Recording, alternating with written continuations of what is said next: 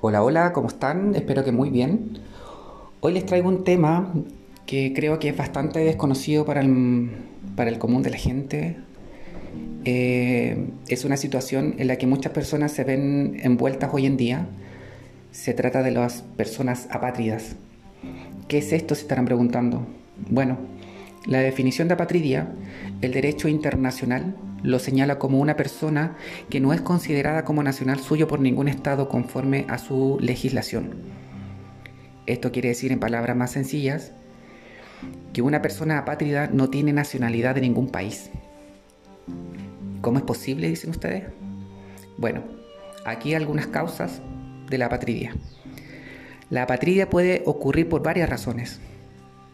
Una de ellas es la discriminación contra determinado grupo étnico o religioso, por motivos de género, por la aparición de nuevos estados y las transferencias de territorio entre los estados existentes y por los vacíos en las leyes de nacionalidad. ¿Y existen personas que no tienen nacionalidad? La respuesta es sí. Existen personas que no tienen nacionalidad y la cantidad, uff, sorprenderá mucho, ya que se calcula que en el mundo existen alrededor de 10 millones de personas que no poseen nacionalidad. ¡Wow! 10 millones de personas. Escucharon bien. Y de esos 10 millones de personas, un tercio de estas son niños. La situación de apatría, como se podrán dar cuenta, es bastante compleja ya que a menudo ellos al no tener prueba de su identidad como documentos de identificación, sean estos pasaportes o carnet, oficialmente no existen. Y al no existir, se enfrentan a situaciones que para el común de nosotros es fácil, para ellos prácticamente les es imposible de realizar.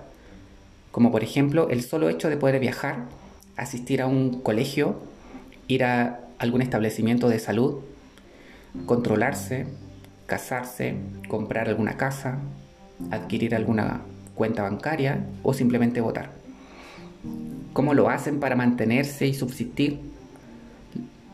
Bueno, la mayoría de las veces, por no decir que todas, al no tener documentos de identificación, tristemente tienen que trabajar ilegalmente y viven con, viven con temor de ser detenidos, deportados o explotados. Como si esto no fuera poco, otra situación que muchos no podrán creer es el hecho al que se enfrentan cuando quieren registrar un nacimiento o incluso una muerte de un ser querido, que prácticamente les es imposible. Es complicadísimo, triste, fuerte, no sé. ¿Existen personas apátridas en nuestro país? Claro que sí. Chile no está ajeno a esta realidad. Es más, se calcula que alrededor de entre unos 2.500 y 3.000 menores, hijos de inmigrantes en situación irregular, están en situación de apatría en Chile. Por lo tanto, la presidente Michelle Bachelet, por allá por el año 2018, se comprometió en avanzar en este tema, sobre este tema.